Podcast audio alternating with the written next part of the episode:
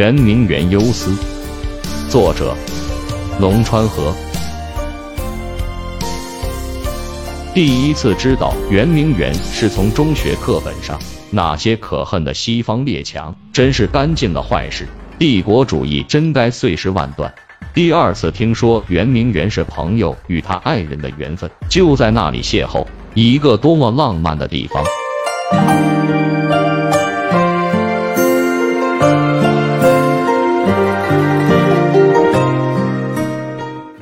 第三次了解圆明园是看《火烧圆明园》的电影，从中道出落后就要挨打。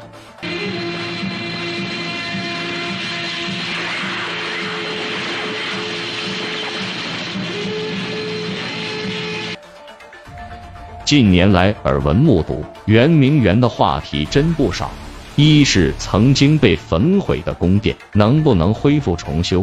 否定观点，保留圆明园，警醒世人，勿忘国耻，教育国人之作用；肯定观点，恢复历史风貌，美化环境，造福老百姓，凸显和谐社会。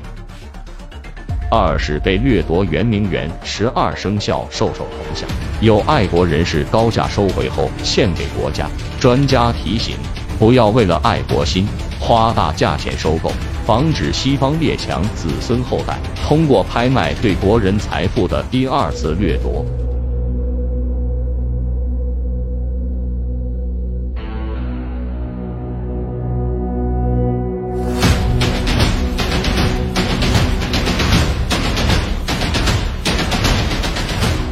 二零一三年八月，我来到向往已久的北京，也到了让人百感交集的圆明园。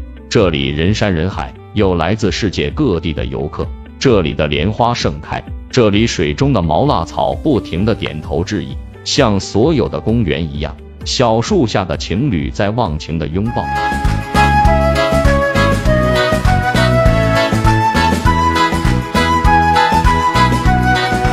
当我走到汉白玉石条旁边，继续往下一个景点走的时候，旅行团的导游说，这就是被八国联军毁坏的宫殿原址。我才想到了电视上经常看到的画面，勾起历史的记忆。到观看完十二兽首复制展厅，听一个游客说，中华文明几千年，有无数的艺术珍宝，这些不就是喷泉的水龙头吗？因外国入侵就值钱。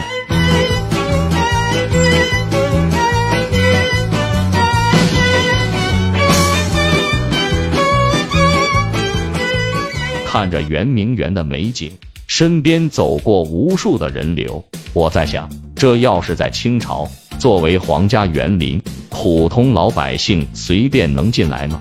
修建那些被焚毁的宫殿及景观，让民众也享受一下皇家的待遇，多好！劫后重建，恢复家园，这是人类面对天灾人祸的基本态度。给残垣断壁赋予历史使命，让他背上政治包袱，就能救国救民，就能国富民强。愿圆明园美丽不只是一个传说。